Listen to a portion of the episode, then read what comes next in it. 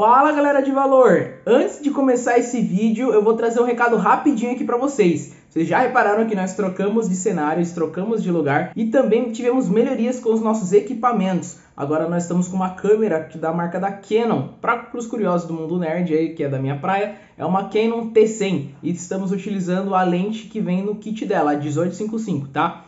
Então, nesse episódio exatamente nós tivemos um probleminha com o áudio, mas a partir dos próximos episódios nós já traremos aí com uma qualidade muito superior, tanto no áudio quanto na imagem. Não se esqueça, se você ainda não se inscreveu no canal, a maioria do nosso público que assiste o nosso vídeo não está inscrito no canal. Então clica nesse botão vermelhinho que está aparecendo aqui embaixo, já dá like no vídeo, compartilha com um amigo seu que você acha que vai trazer um, um conteúdo de valor para ele também nos siga no nosso Instagram em todas as redes sociais que estará passando aqui enquanto eu tô falando. E aproveitem mais esse episódio de valor que esse ano de 2022 a gente tá vindo com tudo. Falou, galera. Bom episódio para vocês.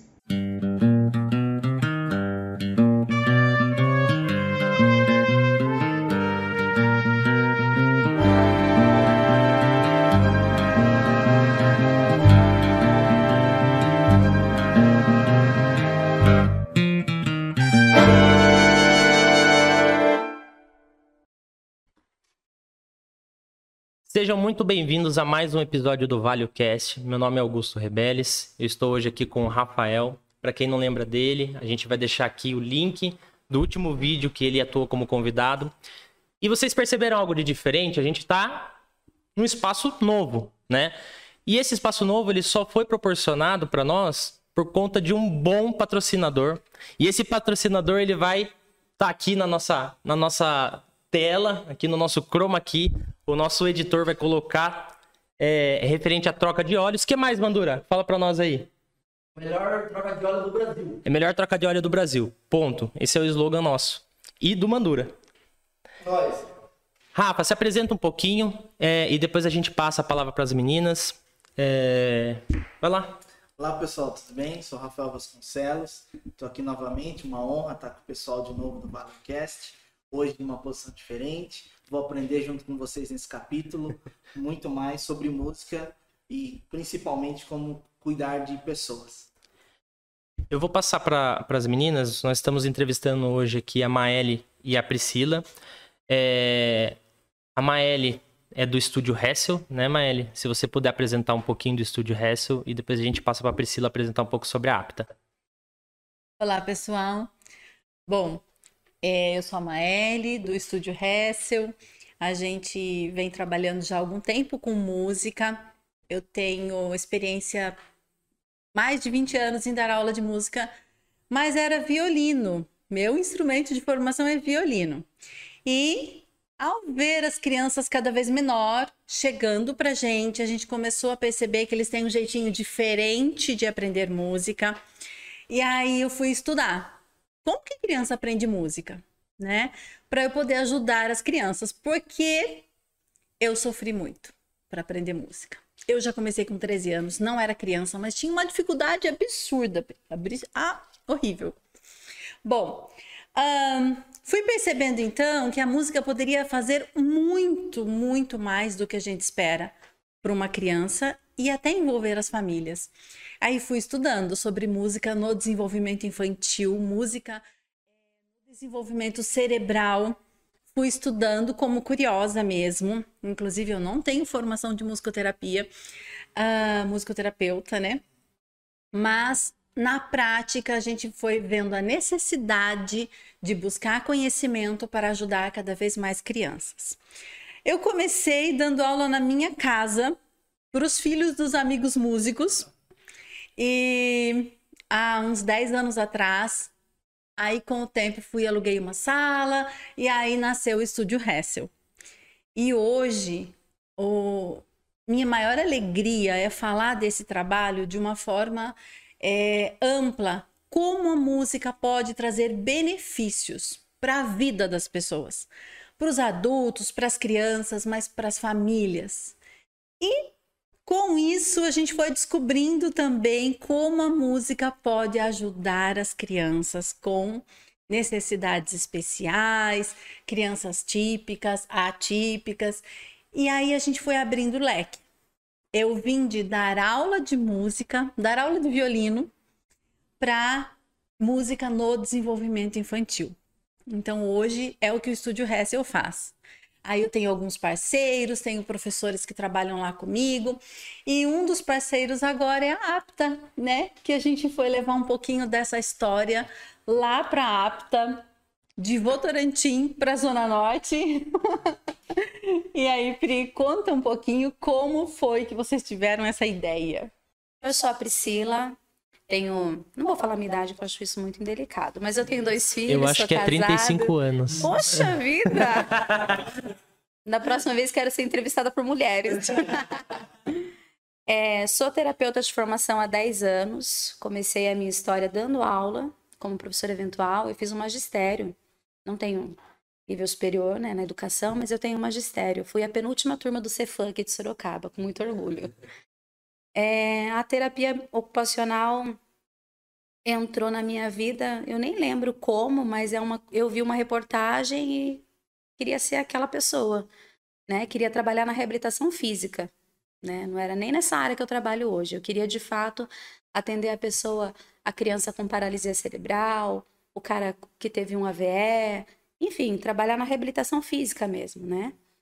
E aí o, a vida me levou para outros caminhos. Já fui trabalhar até no Paraná, fiquei longe do meu marido um tempo, mas foi bom, a gente nem brigava naquela época, né? E desde que me formei, tinha um sonho de ter o meu espaço, o meu canto, de poder fazer diferente na vida de algumas pessoas, mas é, com as minhas regras, né? Com o meu jeito, com os meus métodos, com o meu estudo. E aí surge a APTA o ano passado na minha vida. Vivo um sonho hoje, um sonho que eu não quero acordar, porque é muito bom poder viver e poder trabalhar na APTA. A APTA é um espaço que foi criado, foi idealizado com muito carinho. É, nós não queremos só atender crianças autistas, nós queremos fazer a diferença na vida dessas crianças.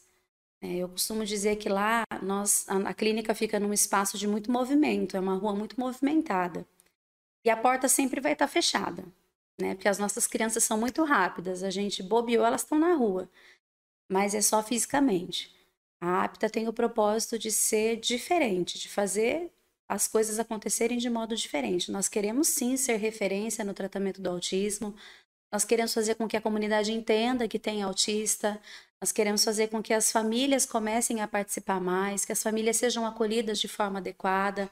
Uma criança autista não é só uma criança autista, ela vem com o pai, ela vem com uma mãe, às vezes vem só com uma mãe, às vezes vem só com o pai, porque isso acontece muito.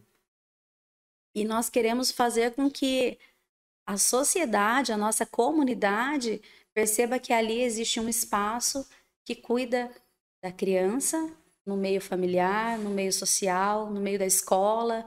É? E aí, nesse meio do caminho, apareceu a parceria com o Estúdio Récio, por meios que a gente não imaginava, né? Por conversas que a gente troca, né, nos nossos, no nosso, nos nossos contatos.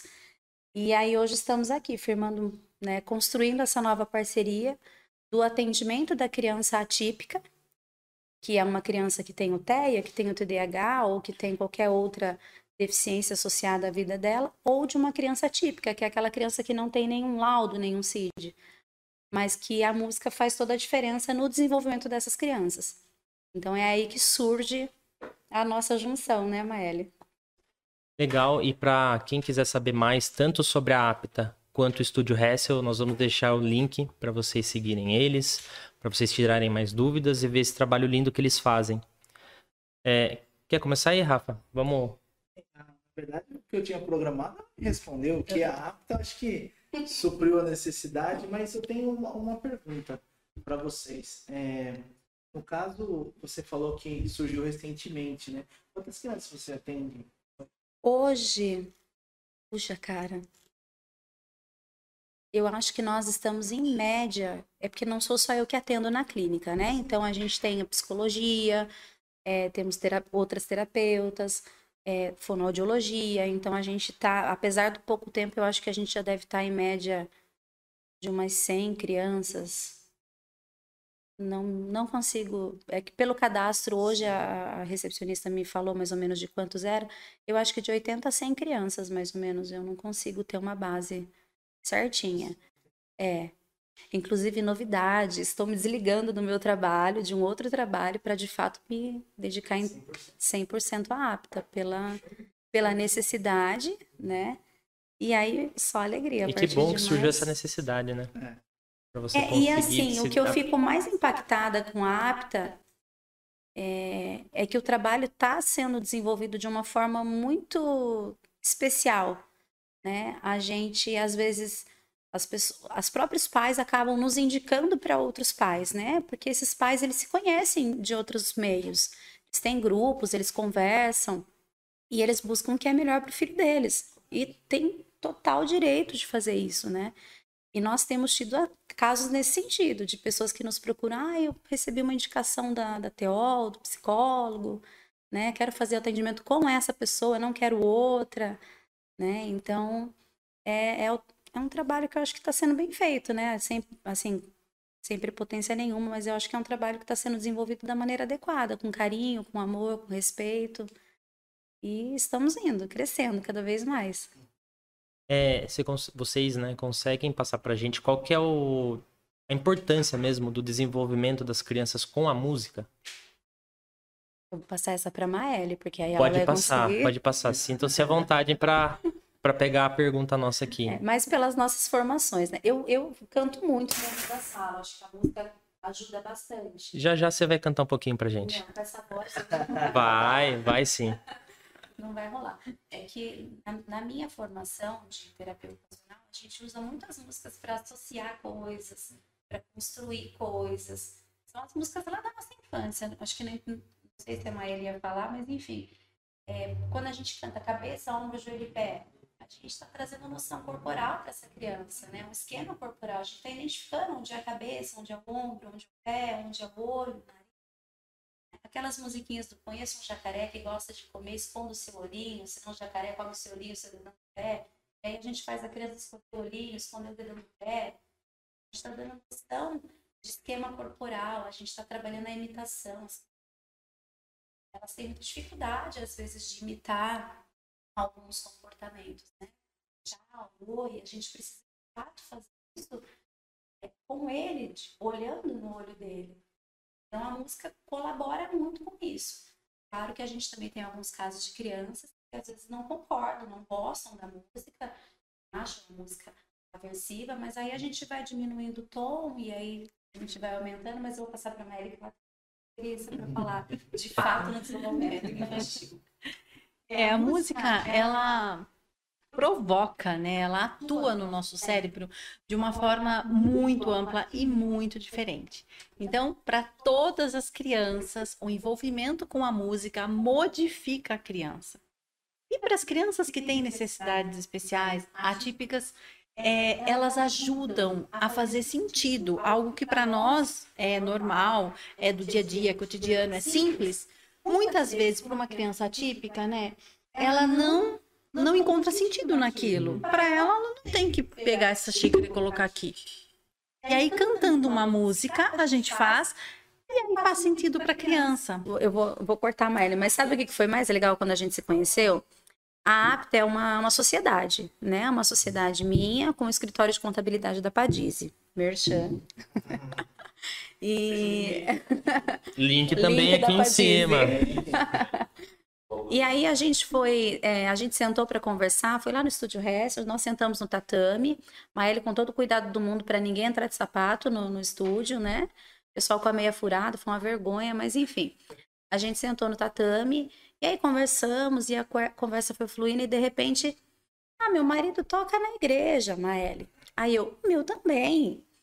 Aí, meu irmão toca na igreja. Ah, mas eu canto na igreja. Então, assim, no final da conversa, quase todo mundo toca alguma coisa, ou todo mundo grita alguma coisa na igreja. Então, assim, foi para você ver como foi a conversa, né? Nos conhecemos por meios completamente que nós nem imaginaríamos que nos conhecêssemos. E a primeira conversa já trouxe todo esse impacto do quanto a música é importante na vida da pessoa, no caso nós adultos, né? Mas continue falando da, da música no Só para completar um pouquinho o que você estava falando. É... O que eu achei assim incrível, a gente se identificou muito. Então, assim, a minha prática, a minha dificuldade e as coisas que eu fui buscar a resposta para poder ajudar crianças, é, a Priscila fazia a mesma coisa, só que, né, aí voltado para o trabalho dela, para a formação dela. Então, eu me identifiquei muito com ela. E eu falo, e até agora eu falo, Priscila, eu faço assim, assim, assim. Mas como que é o termo, o termo técnico para isso? É. Porque muitas vezes é uma coisa que eu faço também, tenho esse olhar, esse cuidado, mas aí a Priscila vem e completa. Ela tem o conhecimento, ela também tem a vivência, a experiência. E essa experiência musical que você tem faz toda a diferença. Toda a diferença. Não, não é só de cantar, mas esse prazer. Ah, sim. O prazer da música. Porque você coloca. Gente, quem conhece música, quem tem um contato com música, não adianta. Coloca aquilo na vida e pronto né? Bom, voltando a falar um pouquinho. Vocês têm que limitar a gente, senão. Não, pode. É, é o que a gente, é o que a gente quer. Até, até, até depois a gente começou a conversar sobre os instrumentos que cada um tinha em casa, né? Ah, eu tenho tal instrumento. Aí em casa eu tenho uma bateria, um contrabaixo, um violão. Aí, Maélia, eu tenho isso, eu tenho aquilo. E aí eu lembro que a Amélia falou assim: eu não dou a baqueta na mão das crianças, porque senão elas vão ficar ali. Eu falei, menina, em casa os meninos vivem com a baqueta tacando tudo na casa. Mas enfim, é... foi só a, a, cumplicidade que houve é, ligada ao tema da música, né? Do quanto a música move as nossas vidas enquanto adultos e do quanto move no desenvolvimento infantil. Era isso que você ia falar. Eu não sei se eu já falei alguma coisa, se eu não falei. Então, eu vou fazer uma pergunta, então. Uh, Pode, Pode ser? ser? Pode. É, no caso, vocês citaram o quanto é importante para o desenvolvimento da criança, mas tem algumas habilidades específicas que a música consegue é, ajudar aquela criança a desenvolver? Sim, na verdade, agora a gente tem é, muitos estudos, inclusive é, comprovados pela neurociência, tem muitos cientistas que estudam e comprovam os benefícios da música no cérebro é, e para o desenvolvimento para a vida toda. Então, hoje em dia, eles falam muito dos, um, das experiências no cérebro de um músico e de quem não é músico. Então, nós temos uma diferença grande no cérebro de quem é músico, no corpo caloso. O corpo caloso é mais desenvolvido e isso aumenta a conexão do cérebro do lado direito para o lado esquerdo. Então o raciocínio fica mais rápido. Sabe aquilo que você busca informação no cérebro? Ah, eu tenho que buscar do lado emocional ou do lado racional? A gente nem pensa, mas o cérebro faz isso e busca. Aí, no cérebro de um músico, isso é muito mais rápido. É, inclusive, eu, eu, tenho até uma brincadeira que eu gosto de, de, contar, porque estávamos entre amigos conversando, pessoas da família. É, é uma pessoa muito estudada na sua profissão. Você conversa com essa pessoa e aí você vê tudo como é esse profissional. E aí a gente tinha uma continha de matemática naquela conversa, assim. Nossa, mas quanto é tal coisa assim, assim? Eu, na hora, para mim foi muito óbvio responder aquilo. E esse profissional, né, não conseguiu responder, não conseguiu fazer uma continha de cabeça. E é mais novo do que eu, inclusive. E a gente ficou, falei, mas caramba, né? Realmente, será que é a música? E aí fui tirar a, a informação certinha, realmente o cérebro de um músico é mais desenvolvido, o corpo caloso, e aí não adianta. O raciocínio é mais rápido, é, a concentração, a memorização. Então, tem vários fatores que a música traz de benefício que dura a vida toda. Né? É, se você estuda música a vida toda, aquilo aumenta potencializa. Se você para de estudar, estudou na infância, na adolescência e para de estudar, algum benefício vai ter para a vida toda. Concentração, ouvir. Ouvir é muito diferente de escutar. Né? É aquela famosa frase: escuta por aqui, solta por aqui, né? O músico, ele ouve. Tanto que minha música preferida em casa é o silêncio. Eu trabalho muito com música, cansa o ouvido, né? E ao mesmo tempo, quando eu ouço uma música, o cérebro pilha, porque ele está trabalhando. Então, para mim, em alguns momentos, música também cansa, porque o meu cérebro vê de uma forma diferente. Agora, existem alguns estudos que falam, é, que comprovam que bebês que são expostos a brincadeiras musicais, estímulos musicais, eles desenvolvem a comunicação mais cedo e são crianças mais sorridentes. Então, isso para mim já basta, né? Fico até emocionada. E aí vem para nós crianças com dificuldades de fala, inclusive De contato visual, né? Sim, com certeza, ainda mais nessa geração de telas, né? Às vezes não tem um diagnóstico, mas a criança não, não percebe o outro, né? E, então a música ela proporciona realmente essa conexão entre os seres humanos, ela também trabalha o vínculo afetivo, né, dos pais, por isso que a gente fala que a gente trabalha com as famílias. Esse foi outro ponto assim chave para essa parceria, porque eu acredito muito é, em trabalhar com a família. Fiquei muito tempo trabalhando com a criança e pensando numa forma de atingir as famílias, de mostrar para a família o quanto o que eles fazem em casa no dia a dia influencia a vida dessa criança, inclusive na música, né? É a história de vida delas. E, e hoje eu posso falar, hoje quando chega um pai e uma mãe para conversar comigo, eu já explano, já falo, olha, eu trabalho em parceria com os pais. Né? Então, eu trabalho música na vida da criança, trabalho, alguns chamam de musicalização. Eu gosto de falar música no desenvolvimento infantil, porque com esse olhar diferente eu consigo atingir muito mais essa criança, envolvendo também as famílias. Então, no primeiro dia eu já converso com essa família. É, se for preciso, a gente faz uma orientação individual para que esses pais percebam o que eles estão fazendo em casa também, qual é a forma que eles podem agir em casa ou cantarolar diante de uma dificuldade da criança? A gente cantarola, inventa uma musiquinha e pronto, ajuda essa criança a entender o que está acontecendo. Então, assim, para mim, falar sobre música, os benefícios da música na vida de uma criança, de um ser humano, de uma família é muito, muito, muita coisa, muito grande para mim. E tudo existe em estudos que comprovam. Então, isso é uma coisa assim muito é, bacana, porque uma coisa é falar da minha experiência, né?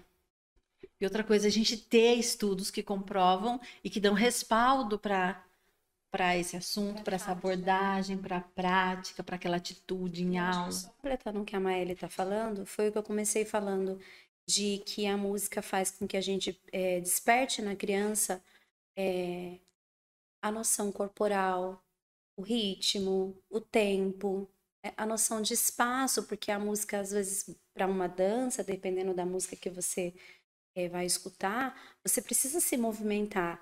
Né? Fora os benefícios de coordenação motora fina, coordenação motora global, a escuta, discernimento de cores, né? De repente a gente pode ter três, quatro baquetas, uma azul, uma amarela, uma verde, a gente, vamos pegar a verde?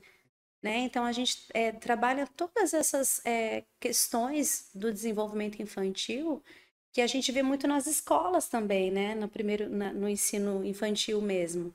E são habilidades é, que a criança aprende nos primeiros anos de vida para que ela possa ter uma vida independente depois. Né? A criança não aprende ao banheiro sozinha. Primeiro ela precisa aprender a segurar, a fechar, abrir a mãozinha, fazer movimentos de pinça. E até nessa coordenação o instrumento ajuda, né? Se é um instrumento grande, eu vou ter que segurar assim. Se é um instrumento menor, eu vou ter que segurar dessa forma. Né? A gente estava vendo as castanholas, né? Que são movimentos de pinça né? A, a Maela entrega um kitzinho, né? Então são movimentos de pinça e são movimentos muito refinados que a gente vai usar onde? Na escrita. A gente vai usar onde? Na hora de comer, na hora de cortar, usar tesoura. Então são coisas que a gente aprende na infância e que a gente usa para o resto da vida. Só que o nosso cérebro de, de pessoa típica é muito comum a gente ver uma criança aprendendo essas coisas. para as crianças que não são típicas, no caso da criança autista ou da criança é, com qualquer outra dificuldade ou deficiência, isso é um pouco mais demorado. Por quê? Por conta do processamento sensorial, que é o que a Maeli falou ali. A gente recebe esses estímulos, o nosso cérebro processa e a gente responde. Recebi uma conta de matemática, meu cérebro processou, eu vou responder. A criança que não tem essa capacidade de processar, ela não vai responder. E é aí que a gente entra com os estímulos. Já que você tocou no assunto, é, você conseguiria definir para gente o que, que é o autismo? Então, o autismo. Óbvio, né? Para você. É. Porque eu sei que tem diversos níveis Sim, e tudo mais, sim. mas hoje, com o que vocês trabalham, como vocês enxergam? O autismo, é, hoje a gente usa também o termo TEA, né? Transtorno do espectro autista. Isso.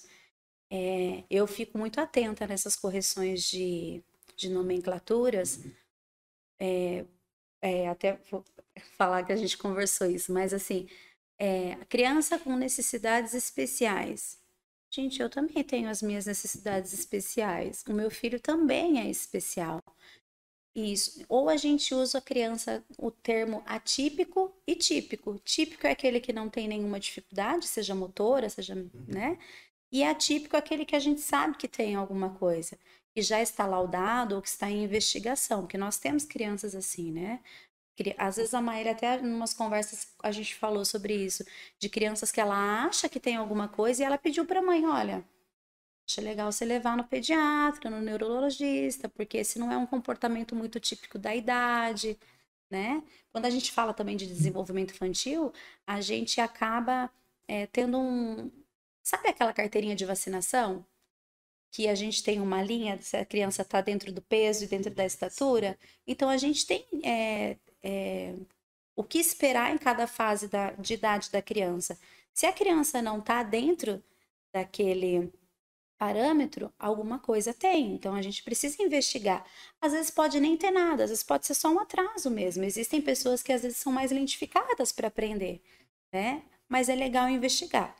Então voltando a falar do autismo. O autismo hoje ele está caracterizado em três níveis. A gente tem o nível leve, o moderado e o severo. Como que a gente classifica isso, né? É, O autista leve é aquele que ele vai conseguir se comunicar, ele vai ter independência para fazer as atividades do dia a dia, que são as atividades que a gente faz todos os dias, comer, tomar banho, se higienizar, se vestir. A gente precisa disso todo dia, né?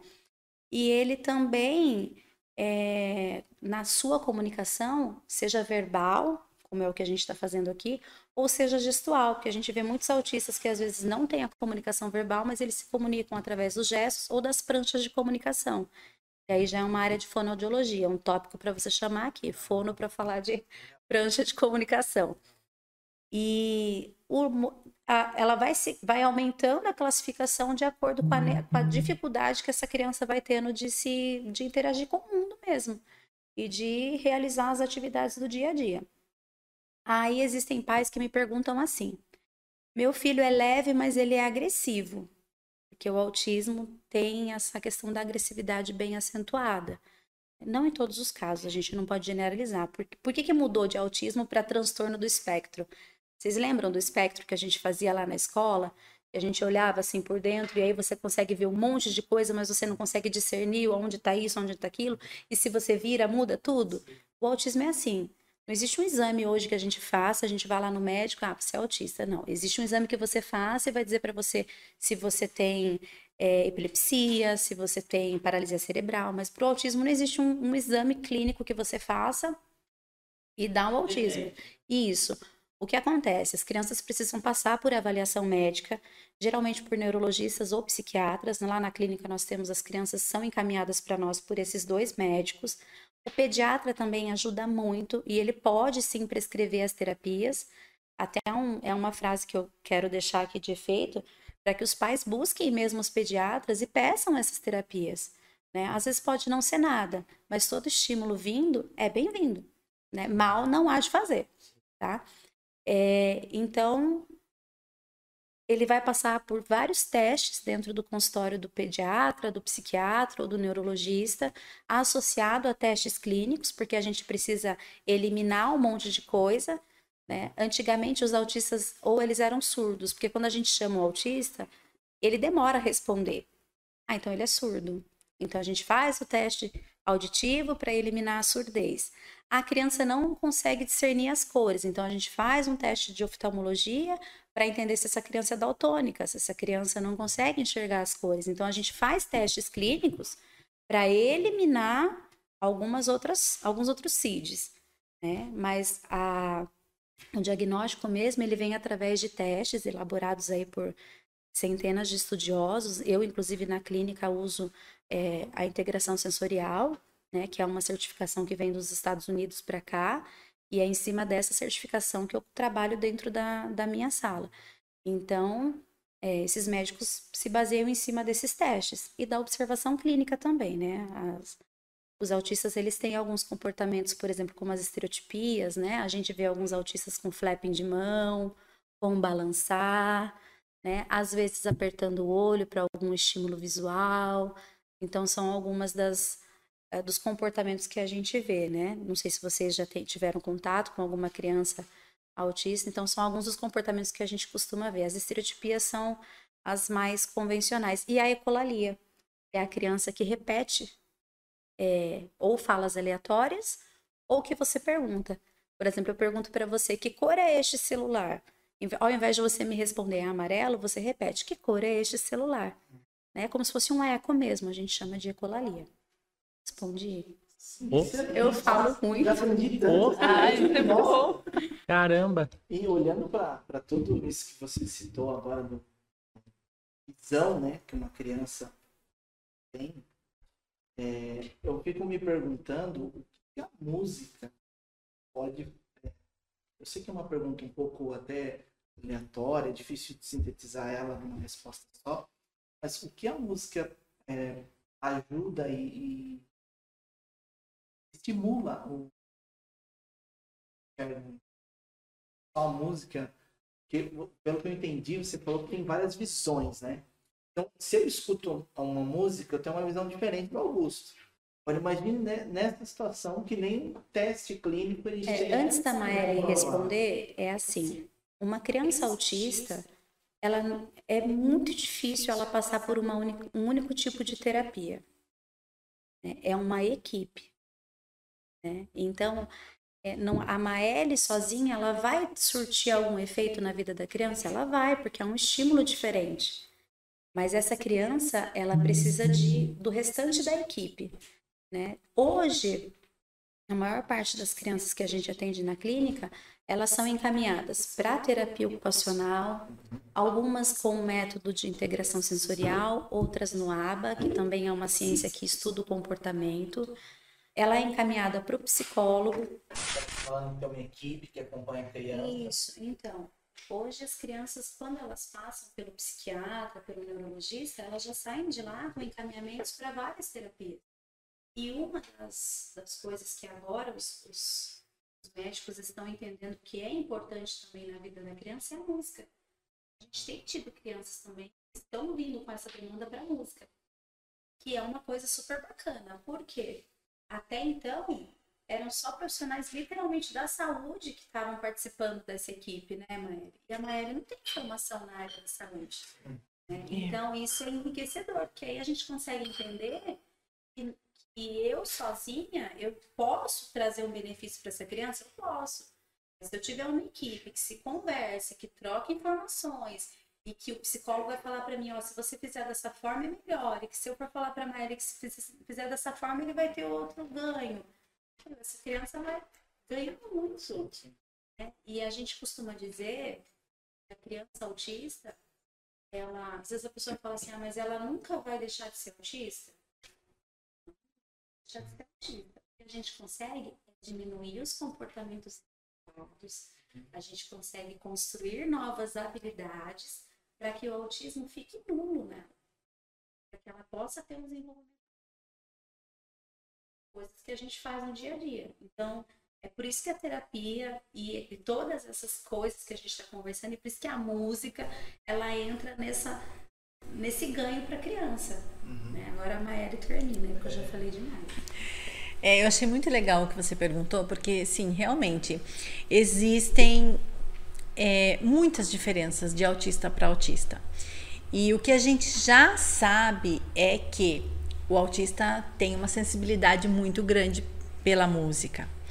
E alguns é, eu percebo também que é emocional. E é interessante porque é difícil você perceber emoções no autista, né? Com o tempo você percebe que eles são carinhosos, através de estímulos eles vão conseguindo amadurecer e demonstrar isso mesmo, entender como mostra o que está sentindo. Mas através da música é incrível. É, numa escola que eu trabalhei de música, eu recebi uma criança uma vez, é, ele tinha quatro anos já tinha diagnóstico de autista, era um, um, um grau mais elevado, como fala, Pri? Severo. Um grau mais severo. Então a mãe não conseguia sair com ele sozinha, porque ela não conseguia segurar ele, então era mais difícil. E uma vez eu coloquei na, na, na aula mesmo uma música do Pintinho Amarelinho, mas uma versão diferente que eu tenho. Mais musical, com mais instrumentos, porque essas são as músicas que eu trabalho mais. Trabalho a, a nossa música do folclore, a música da nossa infância, mas muitas vezes com mais instrumentos, com uma proposta, com uma abordagem diferente. E ele chorou, ele chorou muito com a música do Pintinho que eu tinha. E num primeiro momento, o que, que a gente faz? Meu Deus, ele chorou, deixa eu tirar a música né? A mãe também ficou assim, porque a mãe, ela também está ali para aprender e ao mesmo tempo para descobrir, né, o que que vai acontecer. E e aí tirei a música, fizemos outras coisas. Eu lembro que em seguida coloquei uma música de Vivaldi para ele, ele ficou todo animado, mostrei o violino, tal, e distraímos, né? Mas na outra aula fui fazer novamente, porque eu falei, eu preciso conhecer essa criança e percebi que era emoção percebi que ele, é, que ele estava é, correspondendo, demonstrando a emoção que ele sentia de ouvir aquela versão da música.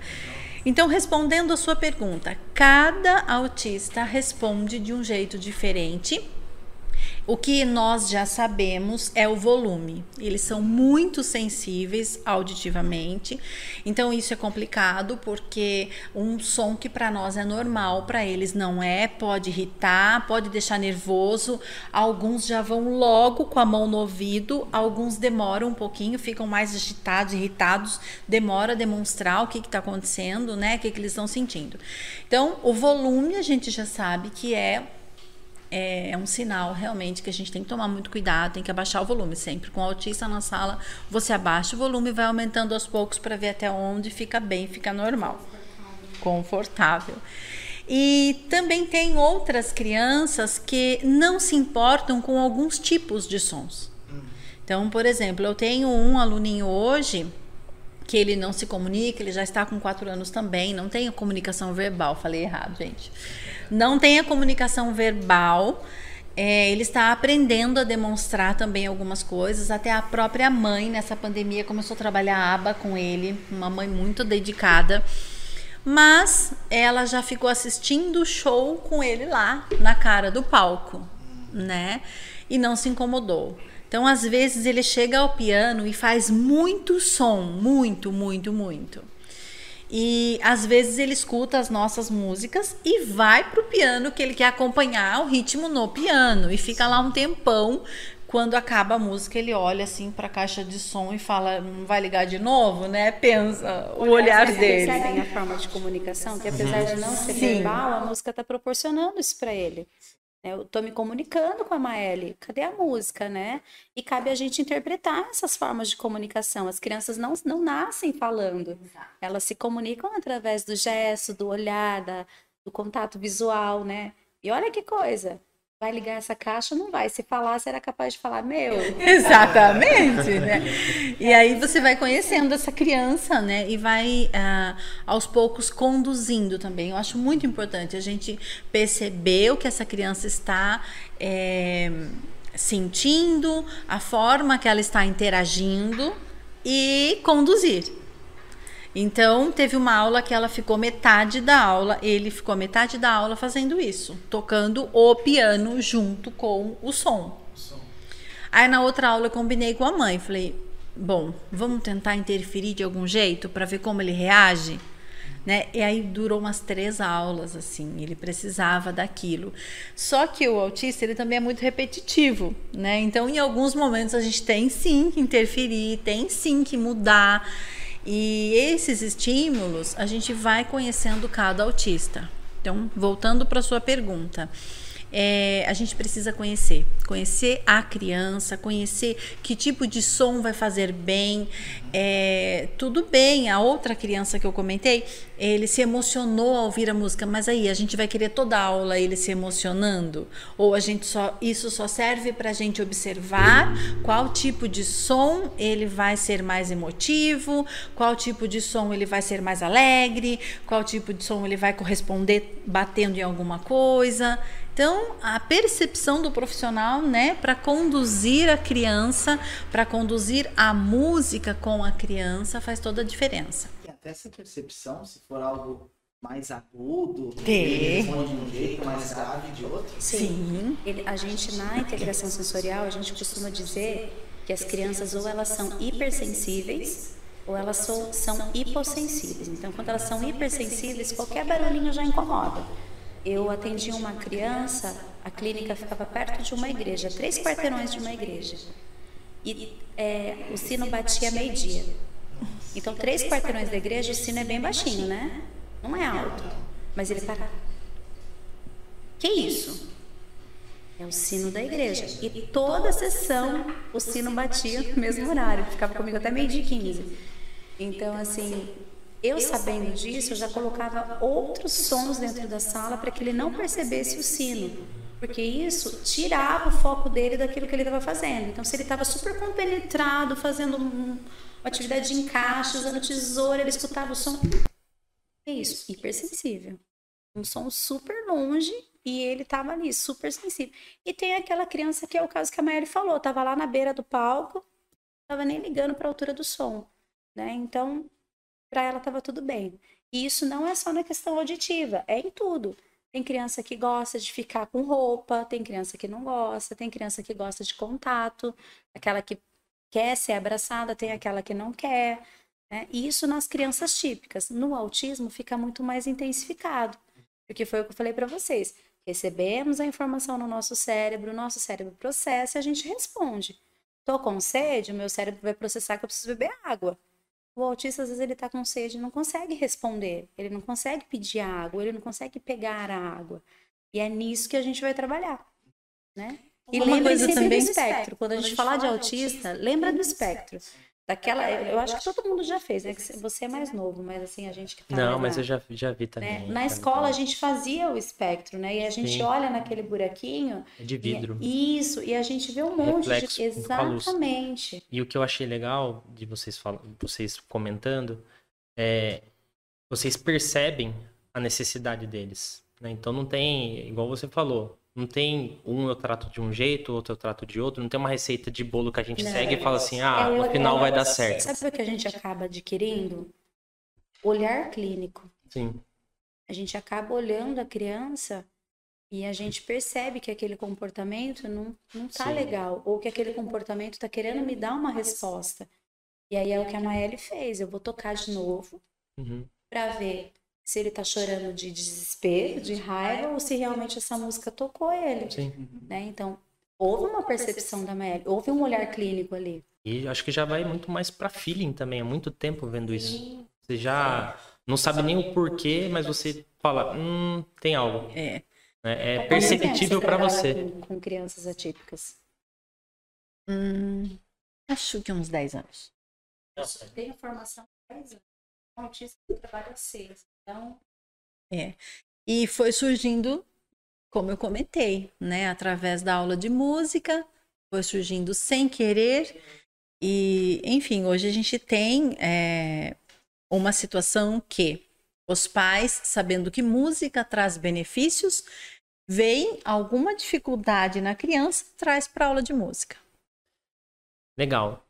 Nós preparamos para vocês um, uma, uma matéria, né? Nosso, nosso editor vai colocar para vocês. É, é, de praxe, a gente sempre prepara uma matéria para o convidado. Ai, meu Deus, agora estou ficando emocionada. Não, agora vocês, agora vocês vão apreciar, agora você pode tomar ó, água. Oi, pessoal. Bem, hoje vou falar um pouquinho do Benjamin, né, meu filho. Mês que vem ele vai fazer três anos e já tem o diagnóstico, que as pessoas acham muito incomum, porque uma criança muito pequena já tem um diagnóstico fechado. Mas acontece que os sinais do Benjamin, é, eu fui percebendo muito cedo. Benjamin era um bebê extremamente irritado, desde os primeiros dias, e isso me chamava atenção. Ele se irritava com tudo, ele nunca estava quieto ou calmo, estava sempre chorando, sempre angustiado, e isso me preocupava muito. Aí acontece também, além disso, ele queria estar sempre em movimento. Era um bebê assim que não ficava paradinho. Eu tinha que estar o tempo todo com ele no colo, mas um colo em movimento. Se eu tivesse aqui, por exemplo, eu não poderia estar com ele no colo. Eu teria que estar andando para lá e para cá. E isso era constante. Me chamava atenção. Outra coisa que me chamou a atenção do Benjamin foi os atrasos motores. Ele demorou a sustentar a cabeça, demorou a sentar, e eu estimulava muito. Ele era um bebê extremamente estimulado. Isso era uma coisa que me chamava atenção. Outra era o não balbuciar. Ele não ficava balbuciando sonzinhos, palavrinhas. E uma coisa muito assim, é, que, me, que me deixava muito angustiada era o fato dele não imitar. De eu querer fazer gracinhas, de eu olhar no rosto dele, de eu fazer bichinho e ele nunca imitou nada. Até hoje ele é assim, ele faz o que ele quer, mas ele não imita. Agora tá começando, graças a Deus, mas ele não fazia isso. E em bebê, que é muito característico, naquelas né, gracinhas do bebê, aquela coisinha fofa, ele não fazia. Tava sempre muito sério. Ria muito comigo e com o pai, mas com as pessoas sempre muito sério. Se irritava muito em lugares muito cheios, isso acontece até hoje. Muito barulhento, muito cheio, ele se irritava. Benjamin também, ele era assim, ele teve muita dificuldade para segurar a chupeta, sabe? E eu queria que. Ah, meu Deus, mas você queria que ele usasse a chupeta? Queria, porque ele chorava o tempo todo, ele era irritado o tempo todo, então eu achava que a chupeta ia acalmar. E aí eu colocava a chupeta na boca dele e ele não conseguia segurar. E a chupeta caía. E eu prendia com a minha mão a chupeta. E, e aí hoje ele até consegue, mas ele demorou a fazer isso. E aí o marco foi a introdução alimentar é, na hora de, de fazer a, inserção de frutinhas, né? Que a gente começa a fazer assim com um bebê de 6 para 7 meses, nossa, foi horrível. E até hoje, Benjamin tem uma questão de transtorno do processamento sensorial. Ele ainda tem dificuldade com alimentação, ele só come pastoso, não toca em nenhum dos alimentos, principalmente frutas. Mas no início foi muito complicado. Eu tentava e ele abria a boca e, e deixava o alimento cair. Não deixava eu a ponto de eu ter que segurá-lo para ele é, conseguir comer. Por que isso? Porque eu já tenho dificuldade com a mudança, né? E o bebê passa aqueles meses todos bebendo leite e depois tem que introduzir coisas novas. Então isso no Benjamin era, era muito complicado. O Benjamin também tinha uma questão, ele era fissurado em água, é até hoje, mas fissurado de um jeito diferente. Não era assim, ah, ele gosta muito de água, não. Ele gostava de água em excesso. Então, se ele fosse tomar banho, ele queria beber água. Ele queria beber água da bica, ele queria beber água da piscina. Ele não tinha filtro, né? Ah, não, eu vou beber essa água, essa eu não posso. E a, hoje, assim, ele já sabe, a gente fala, mas se a gente descansar, ele vai atrás da água. Porque a água o acalma e sempre o acalmou. Muitos autistas acontecem isso também, de ter a água como um meio, né, como um veículo para se acalmar, para se organizar. Ele era assim, eu me lembro também, é, ele não apontava, por exemplo. Ah, olha ali o bichinho, olha ali o, o, o passarinho. Ele não acompanhava com esse olhar, sabe? De você apontar e ele olhar. Ele não acompanhava. Hoje ele já faz, gente, ele vem sendo muito estimulado, mas ele não fazia isso.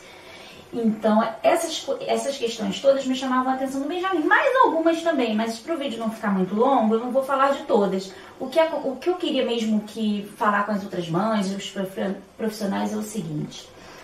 É, essas características podem aparecer em qualquer outra criança e não significa que a criança vá ter autismo.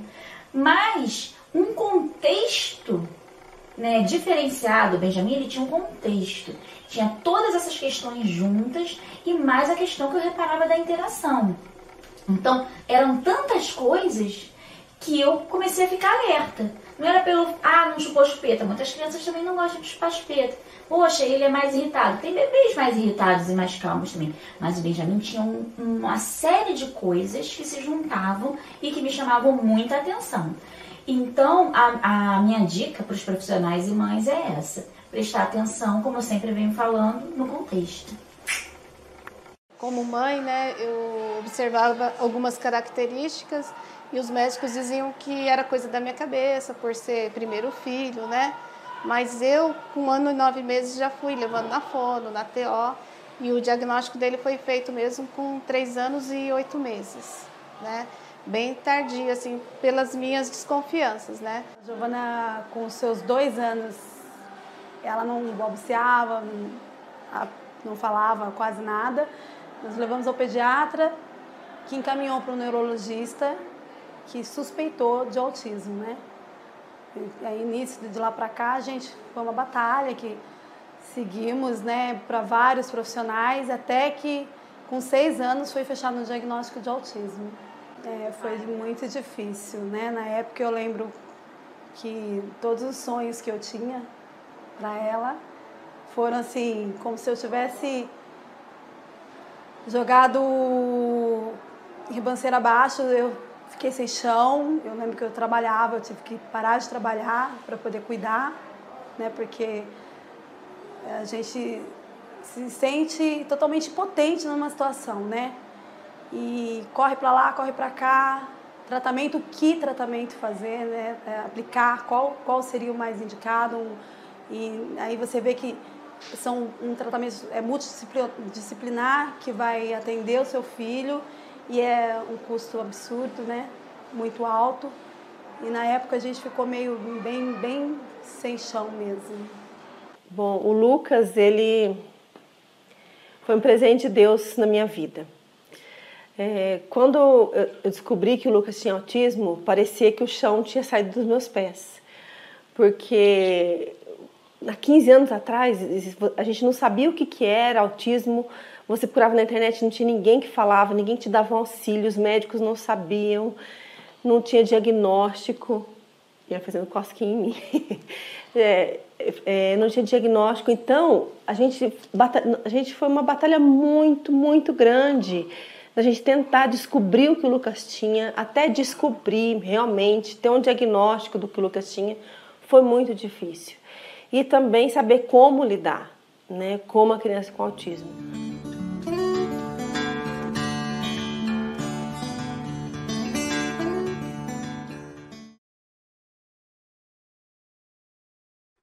Num passe de mágica, apareceu um monte de instrumentos aqui, equipamentos, brinquedo. Mas antes da Maela explicar, eu quero fazer uma pergunta para elas, já de introdução, já fazendo um link com o vídeo que a gente acabou de apresentar. É, qual a importância dos pais nesse processo do desenvolvimento? Porque os pais eles são muito ativos, né? No vídeo que a gente, que a gente viu. Provavelmente não sejam todos. Mas qual é a importância deles? Posso começar? Pode, deve. É, lembra que eu comecei falando a gente trata a criança, mas a gente é, não tem como abandonar essa família. Uhum. Né? E me comove ainda ver que existem famílias como a, a, a da moça loira, mãe da Giovana, se eu não me engane, né? Que é, eles se anulam para cuidar dos filhos. E olha que, que, que amor, que doação de vida, né? Você se anular, você deixar de trabalhar. Alguns pais acabam se separando, né? Geralmente os pais acabam abandonando essa mãe, essa criança. Isso é muito comum acontecer. E aí a gente vê uma mãe que se você falar para ela, olha, a gente tem que fazer dessa forma, ela vai seguir as suas orientações, porque assim, as terapias elas às vezes não acontecem todos os dias. Então tem pacientes que eu atendo duas vezes na semana. Nós temos sete dias na semana. Uhum. E o dia tem 24 horas, né? Então, o que, que acontece? É, na terapia, a gente entende o que a criança precisa e a gente passa esse serviço para quem está com a criança todo dia. E quem é que está com a criança todo dia? A escola, a mãe, o pai, o vô, a família. São eles que vão dar continuidade naquilo que a gente começou na terapia. É a acredito que com você é a mesma coisa, né, Maria? Mesma coisa. A gente orienta, a gente estimula, a gente dá feedback para esses pais.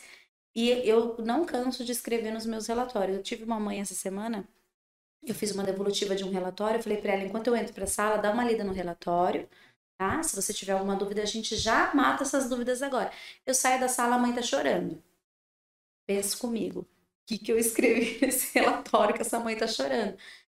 É que eu fiquei emocionada que você falou que a melhora dele teve estar relacionada com eu estar ajudando. E tá. Né? A importância da família no tratamento é única, é única. Não tem como você falar que a criança só fazendo terapia ela vai melhorar. Ela vai melhorar. Mas se a família entender e abraçar a causa e seguir as orientações em casa, isso vai ser muito mais rápido. Vocês concordam comigo que ele vem comigo e com a Maélia uma, duas vezes na semana, né? Na terapia de psicologia ABA, às vezes é é mais vezes na semana. Mas ainda assim, a maior parte do tempo a criança está inserida dentro de um núcleo familiar. E é esse núcleo familiar que vai fazer a diferença na vida dela. São esses pais aí que perceberam todas essas diferenças e que tiveram dificuldades nos laudos e nos diagnósticos, é que vão fazer a diferença no, no tratamento da criança. O terapeuta, ele é Condutor. um condutor, exatamente. Exatamente. E tem o vínculo afetivo, né? Então, o vínculo afetivo faz total diferença. Porque muitas mães, quando chegam, elas têm uma conexão com a criança, não sabe o que fazer e já conseguiu é, algum resultado. Sim. Algumas chegam perdidas, né? É, hoje mesmo eu recebi uma mensagem de uma mãe, a criança não tem diagnóstico ainda, e ela contando uma situação que aconteceu. A criança estava estressada, eles estavam num lugar público, ele tem acho que 3 para 4 anos. Ah, ele foi, sentou do outro lado do ambiente que eles estavam, e assim, ela olhando de longe, ela viu ele triste, olhando para nada, sem fazer nada, e ela não sabendo como ajudar.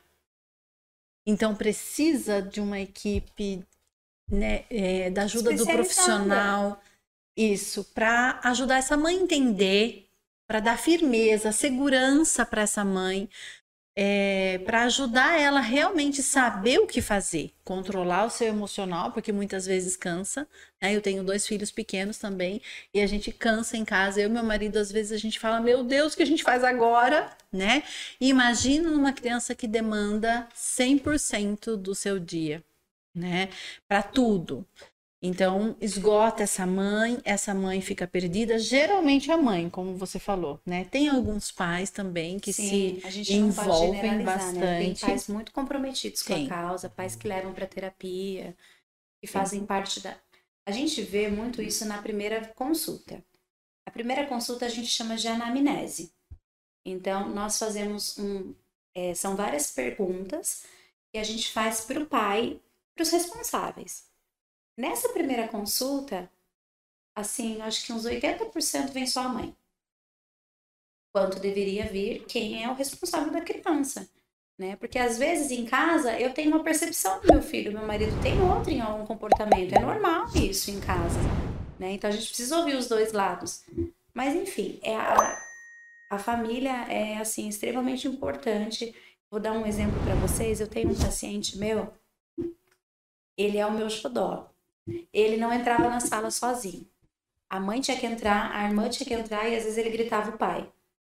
né? então, olha aí uma dificuldade de, de interação, de criar vínculo, né? De não querer se desgrudar das pessoas da sua casa, né? Vai fazer mais de um ano que ele tá comigo e ele tá indo para uma escola nova. Foi essa semana começou na escola nova e a mãe me mandou fotinha dele de uniforme. É uma criança que quando ia para praia ficava só em cima da esteira e agora nas férias a mãe me mandou ele enterrado na areia. Ai, que coisa mais linda. Então assim, o trabalho das terapeutas deu certo, deu certo, mas porque essa família colaborou, porque essa família entendeu e pegou para si todas as orientações que a gente tinha para que essa criança pudesse hoje estar vivendo super bem, interagindo, aceitando, verbalizando quando não tá legal. Eles têm dificuldade de verbalizar quando não tá legal. Eles preferem gritar, se jogar no chão, né? E ele tá verbalizando, tanto é que ele falou para ela: "Mãe, eu quero muito ir embora para minha casa, eu tô cansado da areia". Então, olha que legal a criança verbalizar para ela. E ela explicou para ele: olha, hoje a gente não consegue ir embora, mas amanhã a gente vai. Você consegue esperar até amanhã. Então, tá vendo? Até a conduta da mãe muda. E o que, que você fala com uma criança que quer ir embora? Não, nós não vamos embora agora, tá louco? Demoramos um ano para vir pra praia. Uhum. Né? Então, assim, é, a terapia faz com que os pais Saibam lidar. saibam entender, né? Tem outro olhar, né? Aceitar. Pela necessidade da criança. Isso, por mais difícil e árduo que é às vezes, não dá pra gente só ficar achando que é tudo mil maravilhas, porque Uhum. às vezes não é, né? Como a Maeli falou, tem hora que a gente cansa. E eles É, também. na verdade, não é fácil mesmo. Mas a importância deles no desenvolvimento e no tratamento é única. Não dá pra achar que só a terapia vai fazer milagre, que não vai. A família precisa estar junto e precisa caminhar junto. Sabe a equipe multi- multidisciplinar que ela fala ali? Uhum. A família é um, é um pilar. Não são só os terapeutas. A família é um pilar tão importante quanto. Legal. Respondemos? Te fala demais, né? E como? E como? Quer mostrar um pouco pra gente desses Vamos lá. brinquedos, instrumentos? O que, que você quer que eu O pegue? que, que você. Não precisa ser tudo, mas Olha. dá um, um exemplo de, Opa, opa. de algumas brincadeiras ou interações que você, vocês fazem lá. Bom, acho que o tambor. O tambor é muito legal. Vamos lá. Vai lá. Ela vai pegar bem o grandão. Isso. Já faz o volume necessário. Oh. Bom, é, o tambor, este daqui é o tambor dos meus filhos, o mais velho por enquanto que brinca, né? Tem três anos, vai fazer daqui três dias, fazendo três aninhos. E eu trouxe alguns materiais que eu uso para as aulas online, que a gente ainda está final de pandemia, e algumas coisas é dele. E é muito legal porque muitas vezes a gente acha que só dar o tambor na mão da criança já é o, o suficiente, né? Quando a Pri falou das baquetas, algumas coisas eu sou muito chata, porque, por exemplo, uma criança de um ano, um ano e meio, ela precisa sentir, ela precisa conhecer, testar, ver o peso, ver como pega. Então eu não dou as baquetas, porque isso aqui vai dar uma travada na criança. Né? A criança vai segurar aquilo e vai bater, claro, porque eles é intuitivo, Nem né? sempre aqui, né? Pode ser que bata no Não, outro, em todo lugar. Na né? mãe que tá atrás É. também, aqui, ó, é batata. Bom, então eu não dou as baquetas logo de cara. Eu deixo a criança sentir, vai com a mãozinha. Tem criança que vai intercalando já, tem criança que vai com as duas mãos. E o mais importante é essa criança perceber o que está acontecendo. Então, se a gente vem com uma música. ahn, Atirei o pau no gato, por exemplo. Ou atirei o pau no gato. Então a gente vai brincando com esse ritmo, vai conduzindo tudo. Bom, então eu acho muito importante a gente é, estimular a criança de acordo com a faixa etária. Uhum. Então, num primeiro momento, eu proporciono que a criança use só as mãos para brincar com o tambor, para testar, conhecer, experimentar. Eles adoram carregar, derrubar no pé, inclusive. E aí, num segundo momento, as baquetas. E a gente pode fazer as mesmas músicas. Atirei o pau no gato, tô, mas o gato, tô. por exemplo, é uma variação. Ah, a gente também pode testar as possibilidades e assim a gente vai é, conduzindo para que a criança tenha essa evolução. Né? Então, vai testando o tambor de diversas formas.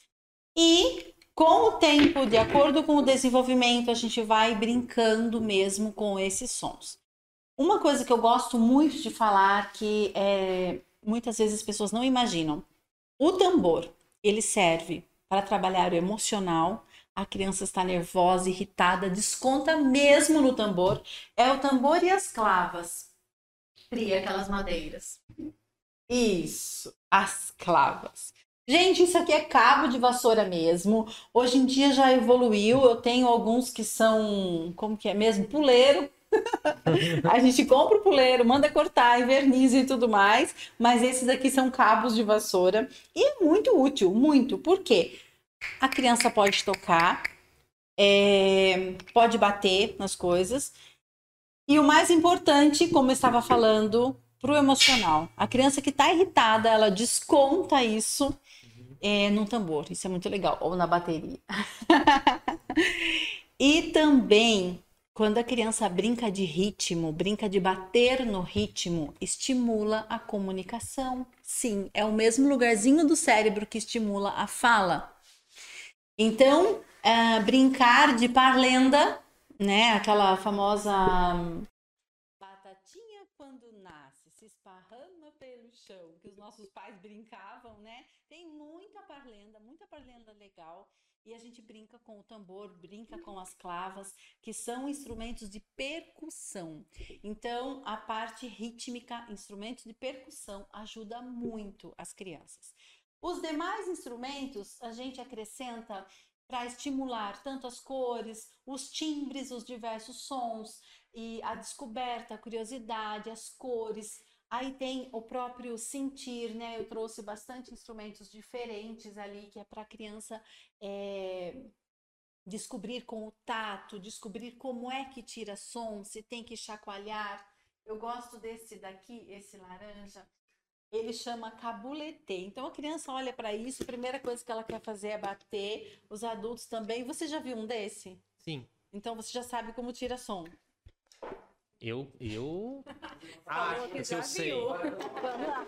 Ah, muito bem, muito bem. E você sabia que esse movimento não é fácil para criança? Coordenação. Coordenação. Isso.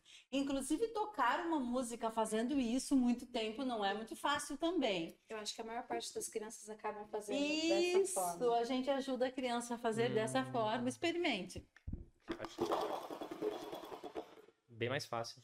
Exatamente, exatamente. Então, isso tudo são estímulos, são descobertas que a gente vai proporcionar para as crianças.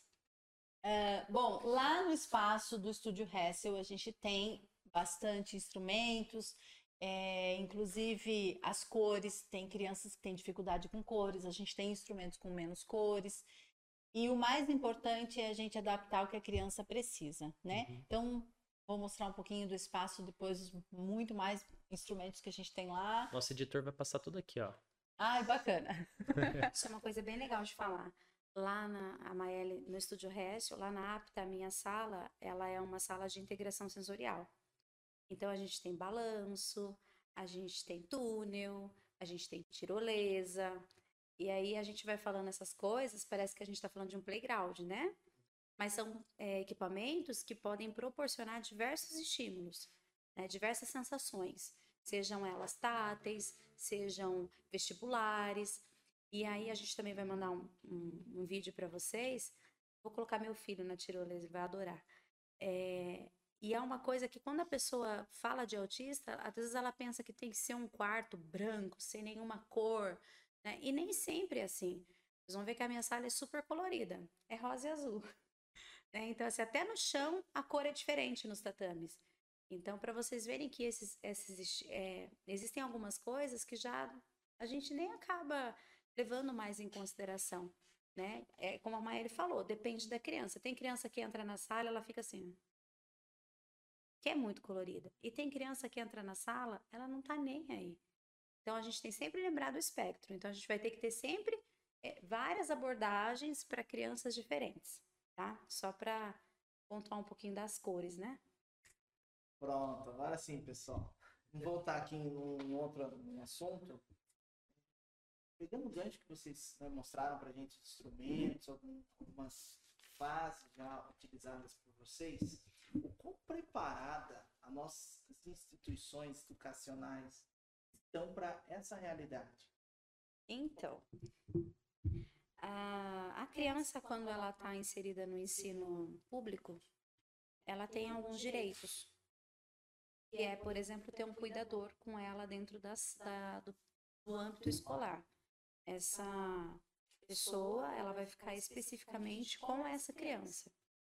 Né? E aí ela vai ajudar essa criança nas atividades escolares, na hora de se alimentar, na hora de ir para o banheiro. Né? Então a gente já tem isso, isso é muito comum ter nas escolas e é a própria, a própria prefeitura quem é, disponibiliza essa pessoa. Uhum. É rápido? Nem sempre. A mãe precisa solicitar e precisa, às vezes, ir por outros meios? Precisa, né? A gente sabe que a educação ela tem excelentes profissionais, mas a gente sabe que é um pouco demorado. A outra coisa que eu acho que atrapalha um pouco a inclusão, principalmente falando da rede pública de ensino, é a quantidade de alunos dentro da sala de aula, principalmente na educação infantil. Então, nós temos às vezes 20, 30 crianças dentro de uma sala, com quatro, cinco professores, é, um professor e os outros auxiliares. Então, assim, é pouco, né, para uma criança principalmente para essas crianças, né? São todas ainda, a maioria usando fralda, precisando de auxílio para se alimentar. É, na rede é, particular de ensino, eu vou contar para vocês uma coisa que aconteceu e que eu estou assim. Eu estou com vontade de ir na escola para conversar com a diretora para entender o que aconteceu, né? Essa mãe tentou matricular a filha na escola particular, pagando mensalidade, e a escola deu a entender para a mãe que a escola não estava preparada para receber a criança. E aí, na verdade, a escola não quis matricular a criança. Porque a mãe foi munida de laudo, né? Então, isso não pode acontecer. Né? A criança tem o direito de estar uhum. inserida no ensino. Ela tem o direito, isso é, isso é direito da criança. É direito da criança estar na escola, seja ela já na fase do pré, que aí já é, é um direito, uma obrigação legal dos pais, ou no, na, na educação infantil, que são nas fases de mini maternal, de creche 1, creche 2. Então, é direito da criança estar inserida na escola. Essa mãe, inclusive, ela é professora da rede pública de ensino. Né? Nós estamos até com um projeto de inclusão, estamos, assim, ela está mobilizando um monte de coisa super bacana, né? Tô tentando auxiliá-la, é, porque ainda existe essa defasagem. Né? Existe, não dá para a gente é, dizer que está tudo 100%, porque ainda não está. É muito difícil. É muito difícil. E isso que você falou também, é que a criança tem o direito, principalmente na rede pública, é com laudo, né? Sim. É muito importante. Eu tô falando do laudo porque para mim chega muita criança, muita família com medo de buscar um laudo. E aí é o laudo que vai dar um respaldo, que vai dar. É, que vai socorrer mesmo Sim. a família, né? É através do laudo que ela vai ter as ajudas. Né? Que são muitas que eles conseguem.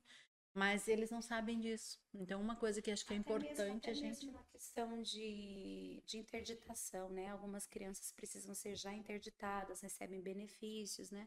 Uhum. Mas tudo isso a gente só consegue com laudo. Com laudo. Então, assim, existem professores excelentes na rede de ensino.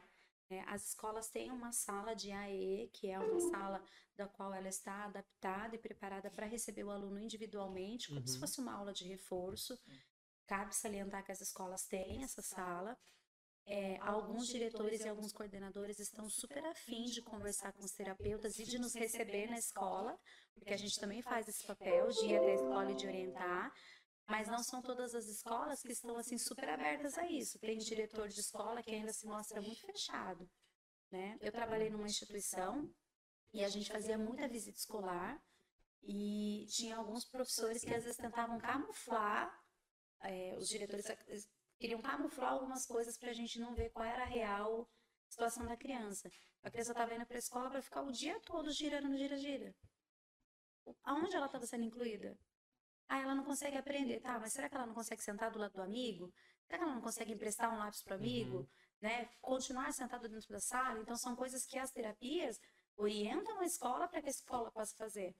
Né? Então, assim, é o que eu volto a falar, existem professores excelentes, capacitados, que correm atrás, que buscam, mas também existe a sua parcela que, infelizmente, não não, não tá abraça a causa, né? Exatamente. E não é só do autismo. É, Cabe salientar que é quando a gente fala de inclusão, é a gente está falando de tudo. Né? É. é de ter, é, não é só as barreiras arquitetônicas físicas, de ter rampa para o cadeirante andar, não, não é só isso. É tudo. Né? É ter pessoas que olhem para as outras com mais empatia. E quando a gente né? acaba questionando isso, né, olhando por esse lado, vê que o buraco é muito mais fundo, Sim. né, porque é, as empresas hoje não são preparadas, não tem uma acessibilidade e não estou falando só para cadeirante, né? Sim. É, os profissionais não estão preparados para serem inclusivos, né? Então, você colocar uma pessoa com deficiência num ambiente totalmente é, que não tem preparo dos profissionais, não tem acessibilidade, Sim. é muito mais fácil que se recuse, E é muito né? Como se comum a fosse um gente problema. achar que a inclusão ela só está resumida às barreiras arquitetônicas, né? Então eu tenho uma rampa, um banheiro adaptado, perfeito. Não é só isso. Não. É por Não. isso que a gente, quando a gente começou aqui a conversa, eu falei para vocês que quando a gente é, conversa com os profissionais da clínica, é, o que eu espero é que eles acolham esses pais de verdade, para que esses pais se sintam amados, percebam que a gente está aqui com eles, perceba que a gente quer lutar pelos mesmos direitos que os dele, né? É, eu não sei nem se cabe aqui falar, a gente recebeu um- uma mensagem na página da APTA, que a hora que eu vi a mensagem, eu falei, meu Deus, a mãe pede assim, alguém para conversar? Gente, quantas vezes essa mãe já deve ter ido atrás de Sim. alguém para conversar? É. E ela queria saber de um direito legal do filho dela. Era um direito, é um direito legal. Né? A gente já conversou com um advogado, esse advogado está orientando essa mãe. Mas assim, a mãe começa desse jeito, Uhum. alguém para conversar. Quantas vezes essa mãe já deve ter mandado mensagem Sim, ou procurado um tipo de diversas. ajuda para receber um direito que é legal do filho dela? Diversas vezes. É, então, assim, é legal o trabalho que a gente desenvolve, eu amo o que eu faço, eu tenho tido feedbacks maravilhosos, mas, assim, não dá para só achar que é tudo Uhum, mundo de fantasia. Tem, assim, os seus. A questão da inclusão, então, é. É muito complicado. Teve uma mãe que chegou para mim agora no final do ano, em dezembro. Ela falou: "Olha, eu trouxe ele para fazer música porque ele gosta de fazer música, mas eu desconfio que ele tem TDAH." Mas a psicóloga que estava passando era do convênio, saiu do convênio e fica nessa, né? Aí a mãe me relatou algumas coisas da escola. A mãe faz estágio na escola pública que a criança estuda e relatou algumas coisas que ela vê. Então, assim, direto estão gritando com essa criança, porque essa criança não consegue interagir com outras crianças. Ela chega, tem uma criança brincando, ela vem, ela pega esse brinquedo e ela, pô, tem um comportamento diferente, né? Então, essa criança já está com mais de três anos. E a mãe ainda não, não conseguiu, não não tem um laudo, né? Então, acho que orientação, informação, isso aqui que vocês estão fazendo é fantástico, é maravilhoso. Porque a Pri tem lá um- um- uma quantidade de, de pacientes que vêm já com laudos, com indicação, e aí mesmo assim ainda tem um trabalho árduo pela frente, né? E eu, para mim, chega crianças que ainda não foram buscar diagnóstico, ainda não foram se informar. E os pais estão desconfiados, mas têm muito medo, estão ainda, né, naquela fase, nem chegaram no luto ainda, né? Não. Então eles precisam de muita orientação para saber que esse ambiente escolar que é, hostiliza muitas vezes a criança, que Uhum. deixa a criança pior, né? Que muitas vezes ela já está conseguindo interagir de alguma forma, ela regride. Esse não é um ambiente para a criança. O mínimo que essa mãe precisa é estar informada de qual ambiente ela precisa inserir essa criança. E como a Pri falou, é, a rede pública, né? Ela, a criança tem esse direito. E às vezes precisa pedir mesmo para trocar de escola. Não tem o que fazer. Sim. Né? Se aquele profissional que está lá responsável é, não conseguiu, não tem empatia, não conseguiu entender a necessidade dessa criança, esquece. Eu sinto até que não é preparado, Não é preparado. porque às Mas vezes eu é acho que- desconhecido. Principalmente, eu acho que a questão mesmo emocional desse Sim, profissional. Tem profissional que não Tem consegue os dois interagir. lados, sabe? sim. Eu penso muito assim. é, não existe políticas públicas é, suficientemente adequadas para tratar essa, essa clientela É verdade. e existe um profissional também que às vezes está esgotado. Né? Um Sobrecarregado. tá com 30, 40 crianças na sala e eu vou ter mais uma para dar conta e essa que eu vou ter que dar conta é uma situação muito difícil. Então, a gente precisa ver os dois lados, né? Não- Sim, com certeza. e, então, assim, não existe políticas públicas o suficiente e também existem profissionais que estão esgotados. Sim. Né? Falta preparo Sim, e estrutura também. sim. É, Apoio. E assim, quando vocês falam que tem profissionais que abraçam a causa, eu vejo que eles não possuem, às vezes, estrutura, mas eles fazem o melhor com o que eles sim, têm. com o que eles têm. Exatamente. É isso mesmo. Essa parte que a Maeli falou agora é da mãe, né? A gente viu isso no vídeo dessa mãe que tinha uma criança idealizada. Eu não sei se vocês têm filhos, mas quando a gente fica grávido, a gente idealiza um mundo para eles. Não adianta você falar, ai, o que você quer, menino ou menino? Ah, eu quero que venha com saúde. A gente quer que venha com saúde, isso é óbvio. Né? Mas a gente também quer que ele seja uma pessoa, que ele seja uma criança que se desenvolva. Internamente, a gente cria esse castelo de sonhos, né?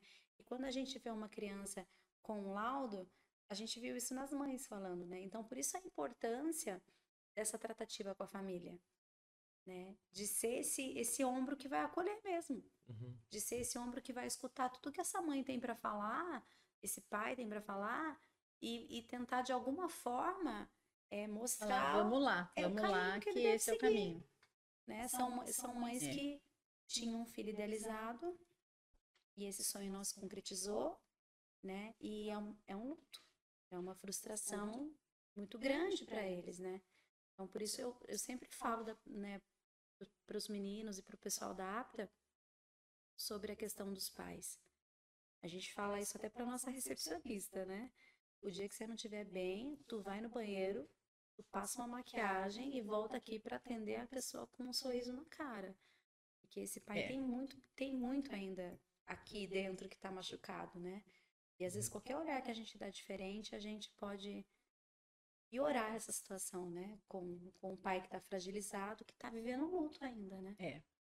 Sim, eu enxergo que vocês não vão resolver o problema, mas vocês deixam o fardo mais leve. Leve, com certeza. Se, olha, juro para você que se a gente conseguir fazer isso, eu tenho certeza que o meu tijolinho no céu tá lá guardado. E vocês estão conseguindo. É. Estão fazendo isso. De Já verdade. estão fazendo. Vamos ver o vídeo? Vamos? Bora. Vai, Vitor, coloca mais um vídeo pra gente aí. Mais um vídeo, a gente já tá chegando no final. Não existe uma receita para ensinar as crianças e adolescentes com transtorno do espectro autista. Hoje, os especialistas em educação já sabem. Mesmo que duas pessoas apresentem o mesmo diagnóstico, elas podem reagir de maneira diferente a uma mesma proposta pedagógica. Então, por isso, o que funciona para um estudante com autismo pode não funcionar para o outro. Para ensinar, portanto, os professores eles não precisam ser especialistas no transtorno. O recomendado é que se procure conhecer todos os alunos de forma individual e se perceba como cada um aprende. Mais do que isso, né? mais do que um conhecimento específico, a inclusão dessas crianças e adolescentes ela requer mudança no modo como a escola pensa e faz a educação. É muito do que a gente estava falando. É. Isso para criança típica também, né? Uhum. É. Por exemplo, é, o ano passado, no fim do ano, é... Mas é que assim, o meu filho, ele, a professora tinha uma queixa que ele não parava quieto na escola. Eu fui conversar com a professora. Ele terminou muito rápido a lição. Ele explica verbalmente, ele já pegou. Enquanto os outros amigos precisavam que a professora explicasse de novo, demonstrasse novamente, fosse até a mesa. Então a professora falou uma única vez, verbalmente, ele pegou, já fez. E aí o que ele quer?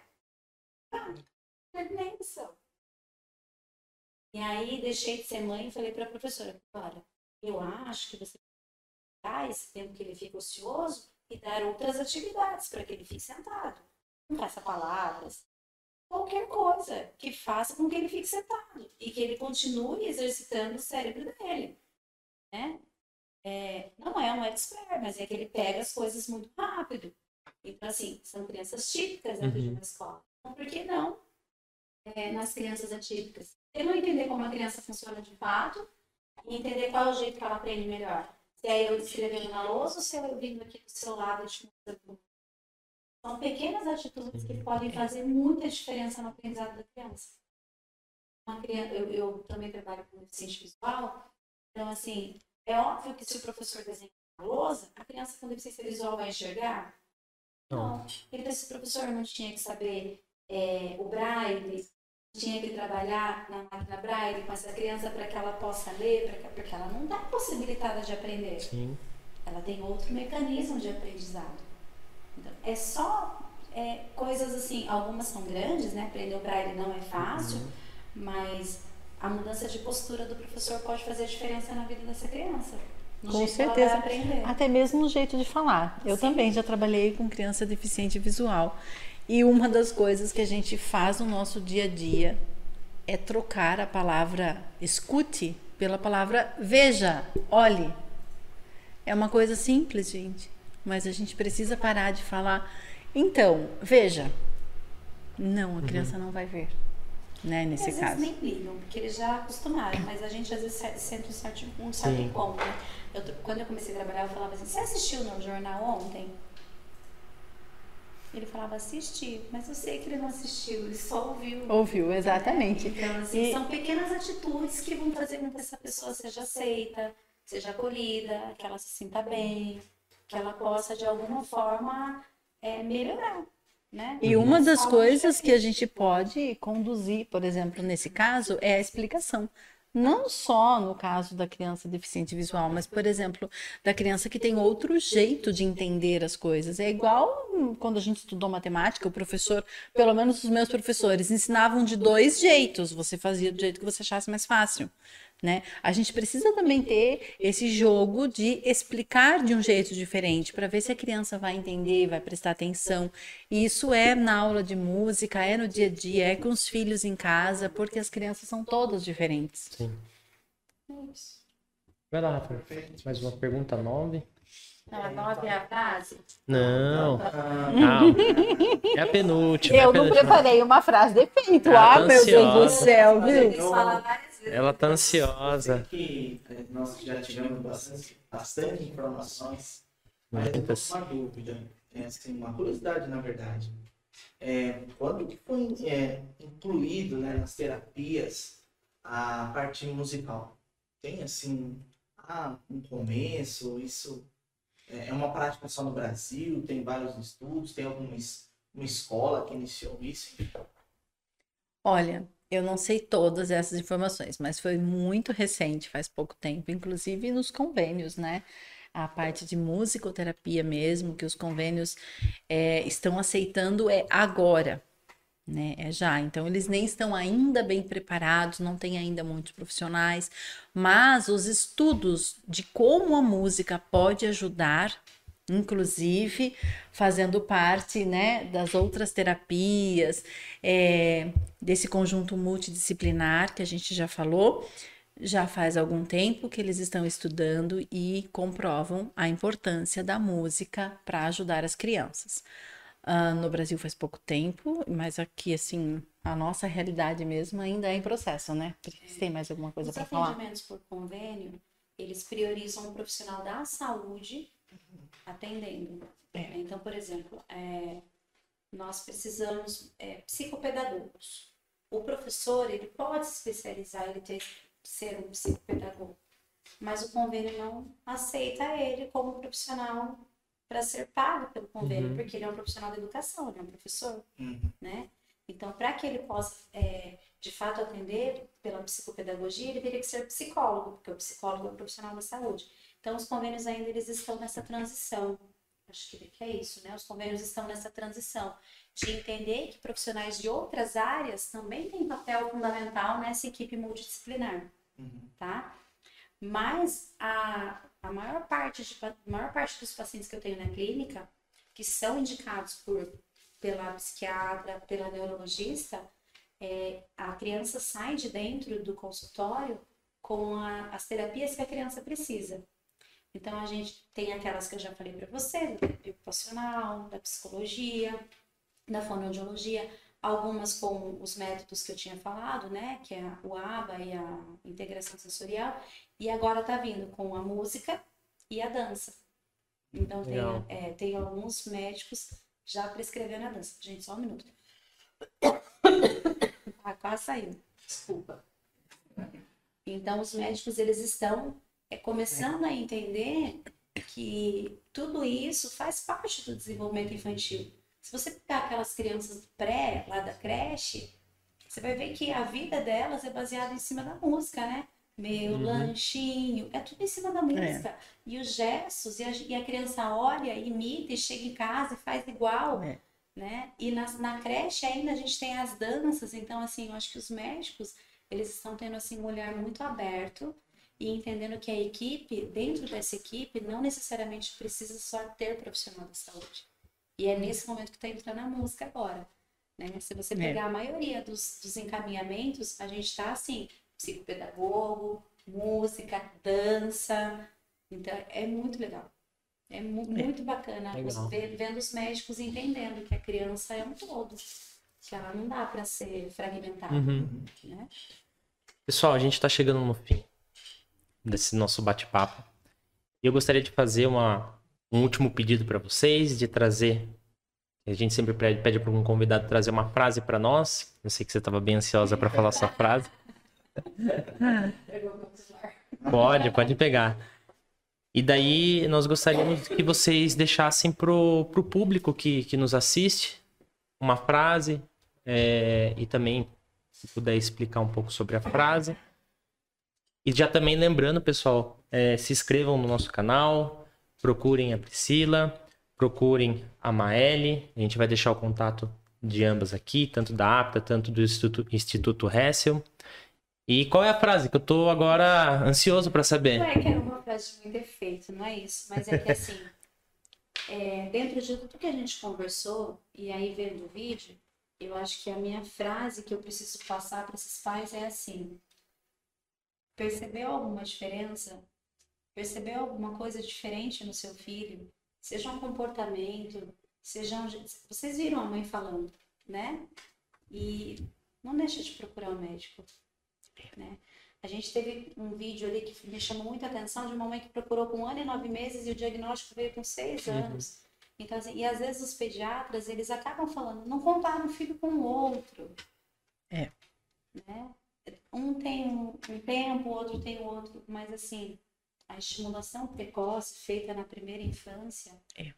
ela é muito importante. A neuroplasticidade, né, do cérebro, quanto antes melhor, quanto eu, antes melhor. O que eu quero deixar aqui para quem está assistindo a gente é assim, observem os seus filhos, observem as crianças, não deixa de escutar o que o professor está falando.